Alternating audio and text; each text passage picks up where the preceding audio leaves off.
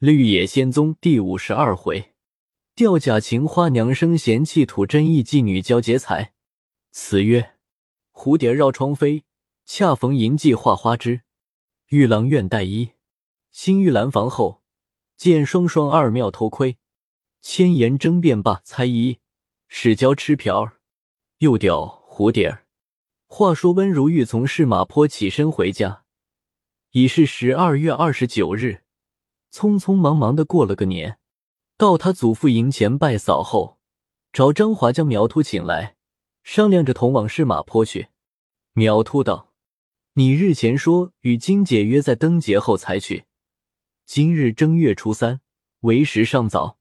我又听得周尊传是身经行户，今年要大放花灯烟火。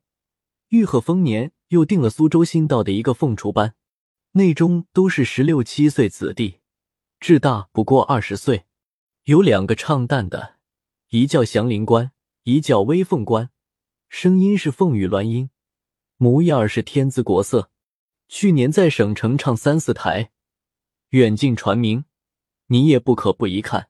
再则郑三虽是个行院家，新征春月，他在那地方住着，也要请请本处有没面的人，好庇护他。我们连破五不过便去。一则他多一番酬应，二则着是马坡的人看的你和我太没见世面。我们都是学中朋友，斯文一脉，叫人是做酒色之徒。不知你心上何如？我苗三先生就不愿要这名号。如玉道：“什么苗三先生，倒是人家的大鸟，不去就是了。有着许多之物。”苗秃笑道：“我若是知吾你，我就是你第八个儿子。”时时刻下去不得。如玉道：“就过了灯节吧。”及至到了正月十四日，苗秃拉他去看了两三出戏，晚间看了灯，连烟火也不看，便回家。次日又来约他，他老不出门，苗秃自己游玩去了。到十六日午间，催着张华雇车，白骨不出来，接元泰安堂客们看戏看灯，将车子都宇航固定。张华挨了无穷的臭骂，还亏苗秃代为分解，直至十八日方同苗秃坐车，至十九日到市马坡，郑三家两口子迎着拜贺，金钟、玉庆皆入厅中坐下。金钟儿笑向如玉道：“你还好，竟没有失信了。”如玉道：“我初三日就要来，苗三爷说我没见世面，他是斯文人。”怕人说他是酒色之徒，因此迟至今日。若不是，早来了数天了。玉倩儿向苗秃道：“你这番来的大错了。此处是岳户家地方，坏了你的声名，倒值多少？”苗秃子两手挠头，笑说道：“这是温大爷无中生有，谋害我。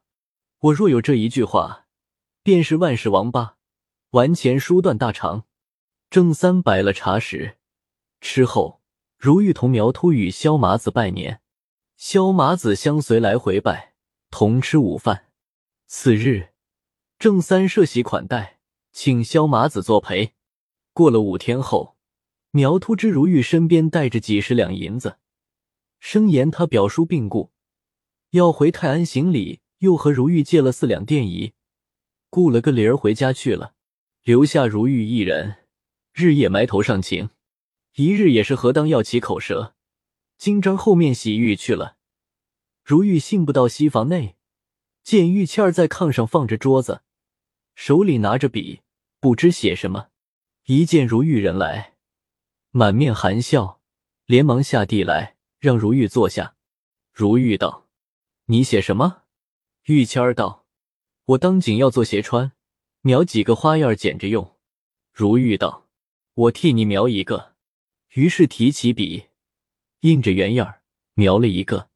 玉倩儿站在如玉身旁，一只手搭扶着桌，几口赞扬道：“道的大爷是做文章的手，描画出来与人不同，不但枝叶花头好看，且是笔画一般粗细。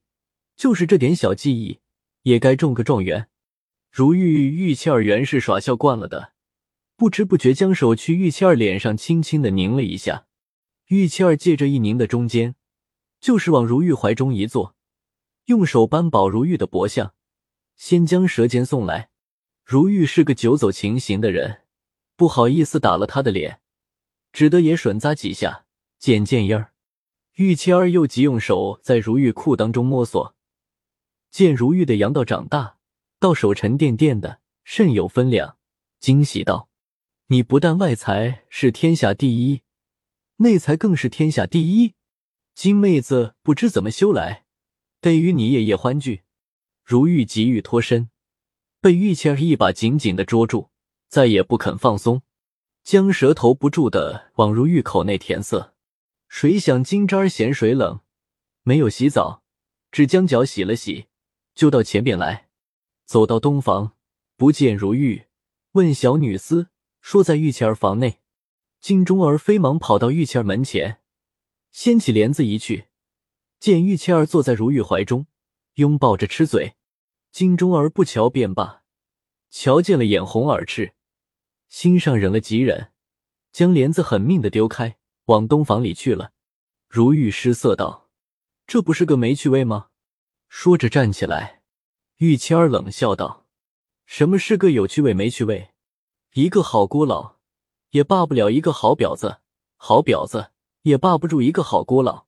桃儿馅儿是大家吃的。”谁学不是谁的亲老婆、亲汉子里？如玉也不理他，一直往东房里来。见金吒儿头朝下睡着，叫了几声，不答应，用手推了几下。只见金钟儿一决裂坐起来，远睁星眼，倒竖峨眉，大声说道：“你推打着我怎么？”如玉笑道：“我和你有话说。”金钟儿道：“你去西房里说去，我不是你说话的人。”如玉道：“悄声仙儿。”金钟儿道：“我不敢到街里吆喝你们去吗？”说罢，又面朝里睡下。如玉自觉理短，又见他怒极，难以分辨，呆了一会，少不得又去央急，瞧了瞧，雨泪千行，将一个枕头倒哭湿了半个。如玉扒在妇人身上说道：“你休要狐疑心。”金钟儿复翻身坐起。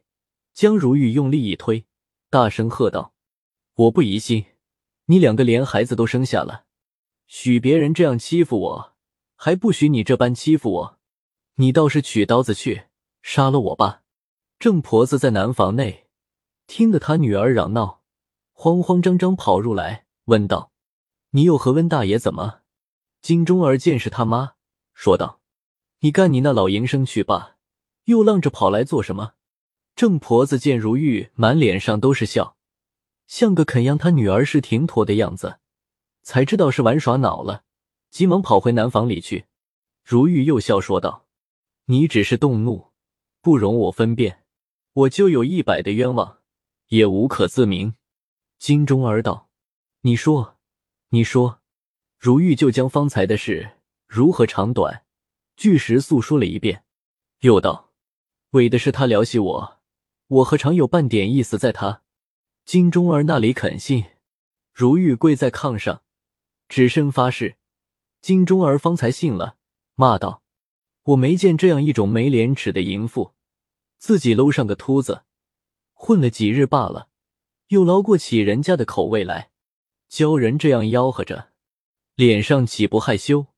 又述说如玉道：“你过那边坐去，就是你的不是。”你先伸手拧他脸，又是你的不是。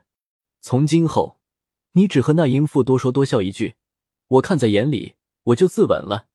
两人正说着，萧麻子在门外问道：“温大爷在吗？”如玉连忙答应，请入来坐。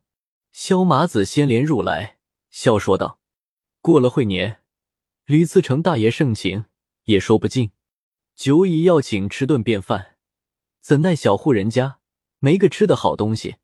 昨晚小旭带来一只野鸡，几个半翅，一只兔儿，一尾大鲤鱼，看来比猪羊肉略新鲜些。早间原来要亲约，我又怕做的不好，恐虚劳枉驾。此刻尝了尝，也还可以。敢请大爷到寒舍走走。如玉道：“盛次饭，我就去。”金钟儿道：“就只认得温大爷，也不让我一扇儿。”萧麻子笑道：“我实实在在的有此意，请你同去。想了想，小婿也是个少年，我脸上下不去，改日再请你吧。说罢，陪着如玉去了。到下午时候，如玉回来，郑三迎着笑说道：“大爷用饱了没有？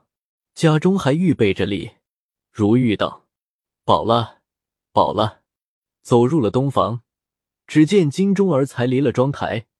以重勾粉脸，另画蛾眉，茶抹的那翘盘和两片梨花相似。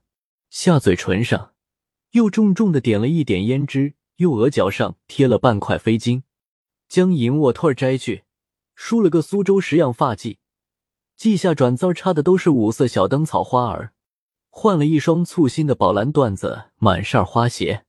见如玉入来，笑嘻嘻将金莲抬起一只来说。你看我这双鞋儿好不好？如玉上下看了几眼，一句也不言语，忙将门关闭，拉过个厚褥子来铺在炕沿上，又安放了枕头，遂将自己的裤子拉开。金钟儿一见，笑得了不得，指着说道：“好河山行货子，活活的怕杀人。”如玉走向前，将金枝儿轻轻的抱起，放在褥子上。金钟儿道。青天白日，着人听见不雅相。如玉道：“我顾不得了。”先暗定吃了几个嘴，不由分说，将妇人的裤子拉下，没有半个时辰，把一个金章弄得神魂意乱，舌冷唇清，口中就像小孩子们说梦话一样，绵绵不绝。如玉替他系好扣儿，双手抱在怀中，金钟儿心眼半闭。将粉像枕在如玉肩上，不言不语。有两盏茶时，方才抬起头来。秋波斜视，看着如玉，微笑了笑，有气无力的说道：“你好狠心！我今日竟是死去重生。我从十六岁出门到如今，丢身子的时候也有，总不是此番厉害。”如玉道：“你此刻不觉得怎么？”金钟儿道：“此刻好些了。”头前只觉得两耳内和刮大风的一样，身体飘飘荡荡，魂魄也不知在于何处。遂伸手将头发挽了挽，就在如玉怀中，将鞋脚缠绑好了，慢慢的下地来，重新系紧裤带，坐在一傍，问如玉道：“日前苗三爷走时，我听得你说教张华做什么？”如玉道：“我身边带的几两银子，没多的了。”我叫张华来，拿我的帖子到人家铺中取去。金钟儿道：“你这银子，还是拿帖子向人家借，还是取自己的？”如玉道：“我去岁卖了住房，花费了些，只存银七百两。近月又用了些，收放在我一个救火器姓王的手内。他如今与人家掌柜主事，甚有体面，月月与我出这七两利钱，任他营运。”金钟儿道：“此外，你还有多少银子？”如玉道：“我还有三百多银子，买的一处房在泰安城中。此外一无所有，家中还有些东西，年来也变卖的没什么了。”金钟儿道：“这都是实话吗？”如玉道：“我的心就是你的心，我何忍欺你半个字？”金钟儿听了，低头凝想了一会，忽然一声长叹。将秋波荡漾了几下，两行痛泪长长的流将下来。如玉着慌，连忙抱住问道：“你为何伤感起来？”金钟儿虚息道：“我素日一片身心，才知道不中用了。”如玉道：“是怎么说？”金钟儿道：“我对你说了吧，你先日说从良的话，我父母定要八百两，你就拿出八百两来，他又要别生之节。”我父母只生我一个，他断不放我嫁人，或者到山穷水尽，我父亲还可回心，我母亲断难松手。我若是拼命相争，也还有几分想望。我昔日虽与你交好，倒觉此心平平。竟欲和公子鬼混了一遍，看来情真的人要算你为第一。数日来，石洞已托终身之想，素常见你举动大方，知为旧家子弟。纵然贫穷，至少也有三五千两金丝。今听你所言，使我满腔热衷，尽付兵士。是这等嫖来嫖去，将来作何结局？如玉道：若只是八百两银子，也还一处。我如今还有七百，将住房卖了，便可足用。日后寻几间小房儿安身罢了。金钟道：这都是不思前想后的憨话。一千两的家私去了八百，家中上下还有多少人口？余下二百银子够做什么？你原是大家公子出身，不但不能营运，连居家过日子也晓不得。难道我嫁了你，双双讨吃去不成？你是个顾前不顾后的人，须得有个人提调你方可。你将来要不不听我说，就如萧麻子，名虽秀才。其实是这地方上的土棍，唯利是图。有他在此主持，也可免无穷的口舌。我闻的他已得过你七八十两，此人不与他歇，必有祸端。若必满其所欲，你能有多少钱？死后宜着预之。他如开口，可量为己付。不盯他的脸面，就是绝妙的带法。苗秃子在泰安，我也不知你遇过他多少。经我眼里见的也不下四五十两，若再有钱时，即随带个朋友也罢了。今你自顾不暇，那里有个他常常做嫖客，你夜夜垫宿钱的道理。依我看，他是个甜言蜜语一无所能的酸丁，除了弄姓温的钱，连第二人一顿饭也弄不上。你便得罪了他，他也没什么法儿报复你。此后他爱来则来，不爱来随他。断不可再拿银钱与没良心无用之人。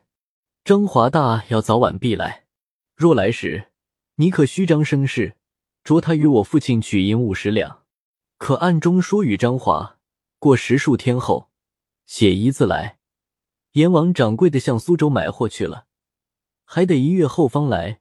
别的伙计未曾经手，不敢复语。像这样说，一迟延，便可支撑两月。到那时与他三十两，还怕他不依吗？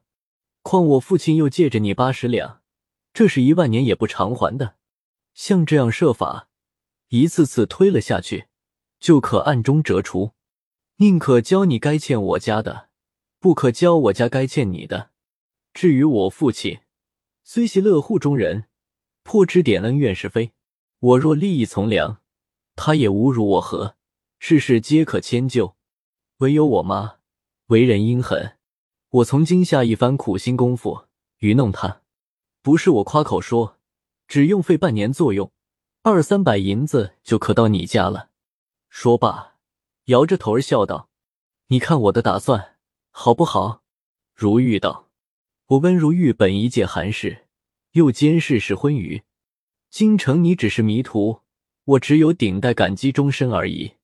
同是同学之约。”此杯唯望于你。说着，恭恭敬敬做了三个揖。金钟儿笑道：“你还和我闹这些礼数？但只怕你们做男人的棉花卧柳，改换心肠。我意欲今晚四鼓，同你到后园子里披发蒙心。未知，你敢与我说是不敢？”如玉道：“我还不不妨你变卦，你反疑虑起我来。说是的话，正合我意。”果然，到此夜四鼓，两人在后园内叩拜天地，孽纸出血，发了无数的大誓愿，方才回房安歇。条经上有四句道的好，正是十个妇人九好干，纵然操死也情愿。果能鏖战称他心，天下花娘随手转。